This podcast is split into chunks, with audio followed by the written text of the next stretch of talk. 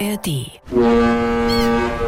Das ist der Sound des Hamburger Hafens. Im Schnitt legt hier jede Stunde ein Schiff an. Und dann geht es los. Die Fracht wird entladen, neue Fracht kommt an Bord. Das Ganze wird von Unternehmen gemacht, wie zum Beispiel der Hamburger Hafen- und Logistik AG, kurz HALA. Und an der hat jetzt die Schweizer Großreederei MSC Interesse. Wenn ihr diese Folge gehört habt, wisst ihr in rund 10 Minuten, warum eine Reederei meint, ein Stück Hafen kaufen zu müssen, wer auf diesen Deal eher beleidigt reagiert und ob das ganze Geschäft nicht vielleicht doch noch platzt. Das ist 10 Minuten Wirtschaft, euer tägliches Wirtschaftsupdate in der ARD Audiothek und überall, wo ihr gerne Podcasts hört. Heute mit mir, Nils Walker. Schön, dass ihr dabei seid. Reden wir also über den Deal, den die Schweizer Reederei MSC mit dem Hamburger Hafen klar machen will. Und wenn es jemanden gibt, der sich mit Booten als auch mit Deals auskennt, dann ist das Markus Plettendorf aus der NDR Wirtschaftsredaktion. Hallo Markus. Hallo Nils, sehr schöne Einleitung. Immer doch, nur für dich. Markus, im Hamburger Hafen, da gibt es eine große Betreiberfirma, die heißt Hala. Von der möchte die Schweizer Reederei MSC jetzt ja, was abhaben, nämlich insgesamt knapp die Hälfte.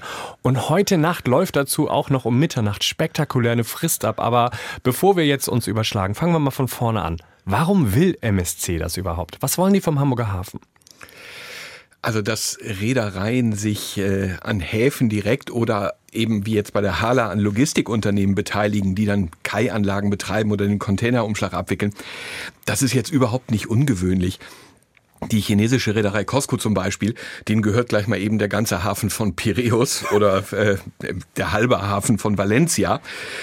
Die Reedereien, die sichern sich auf diese Art und Weise Umschlagkapazitäten, die können ihre Containerströme besser lenken, sie können Drehkreuze bilden, an denen sie umladen und so weiter und so fort.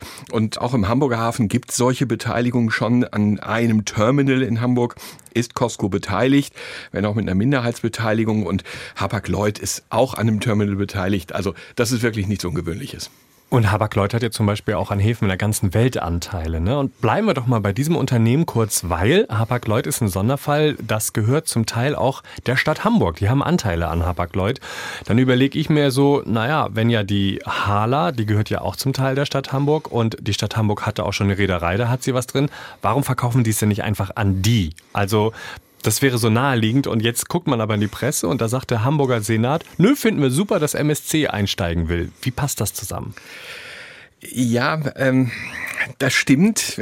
es würde naheliegen und Hapag-Lloyd hat sich auch überrascht gezeigt und auch ein bisschen verärgert.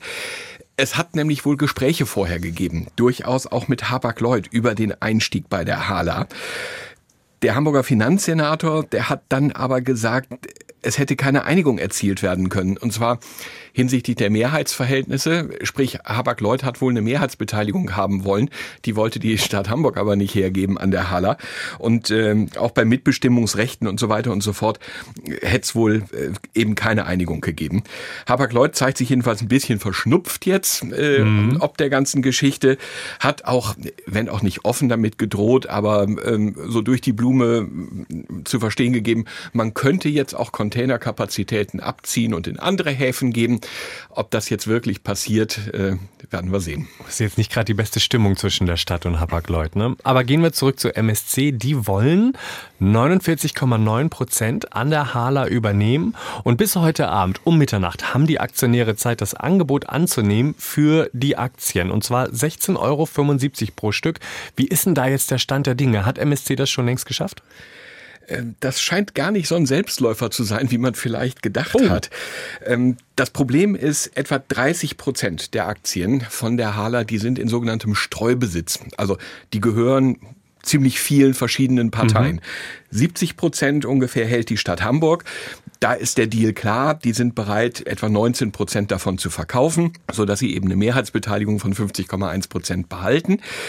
Den Rest, den muss MSC jetzt eben aus diesem Streubesitz zusammenkaufen. Zusammenkratzen könnte man noch sagen. Ne? Zusammenkratzen, ne? genau. Nach eigenen Angaben äh, hat die Reederei gemeinsam mit der Stadt im Moment 75 Prozent der Anteile. Jetzt nehmen wir einen Taschenrechner. Ja, ich wollte gerade sagen. Genau, und rechnen wir durch. Heißt dann, den Schweizern ist es gelungen, etwa 6 Prozent der Aktien über die Börse zu erwerben. Also da, da fehlt noch eine ganze Ecke, ich um gerade sagen, wirklich ne? auf die 49,9 Prozent zu kommen am Ende. Da haben die noch eine Menge mit zu tun. Droht dann das Geschäft zu platzen? Also fällt das dann auseinander, wenn bis heute um Mitternacht nicht weitere Aktionäre, na was heißt weitere, eigentlich ja fast alle von diesen Streubesitzaktionären an MSC verkaufen? Also ich glaube nicht, dass der, dass der Deal deshalb sofort platzt. 75 äh, Prozent sind ja erstmal 75 Prozent und dann hat man eben nicht die 49,9, sondern vielleicht ein bisschen weniger, auch wenn das nicht der Plan ist.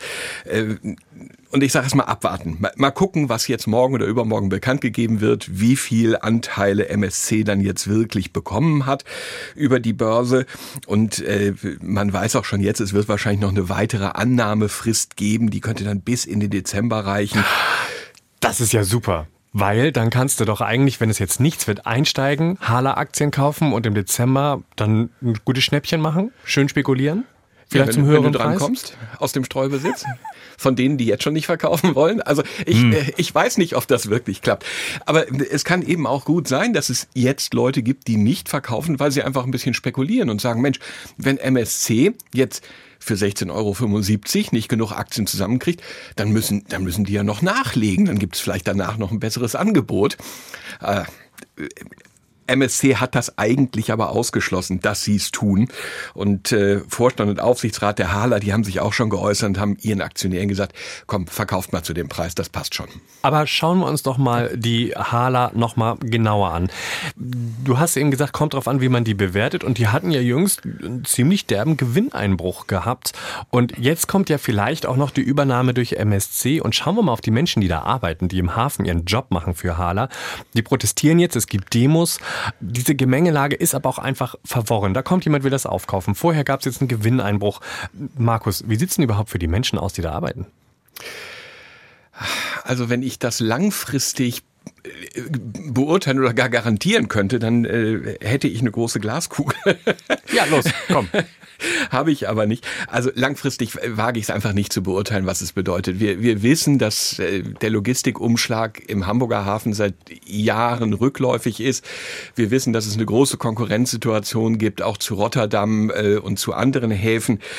Und äh, was gucken wir mal auf den Deal jetzt im Moment, da soll es jetzt erstmal Sicherheiten geben. Die sollen vereinbart sein.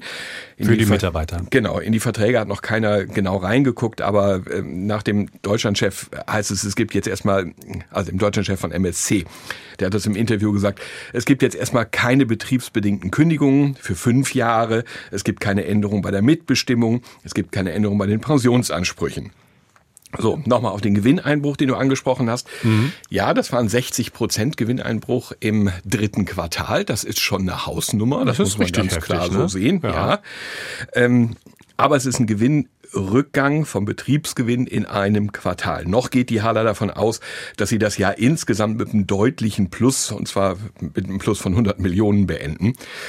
Und was diesen Deal angeht zwischen den beiden, da ist wohl auch noch beschlossen worden, dass Geld fließt, nämlich 450 Millionen von der Stadt und von MSC, um investieren zu können in den Schienenverkehr, in die Digitalisierung.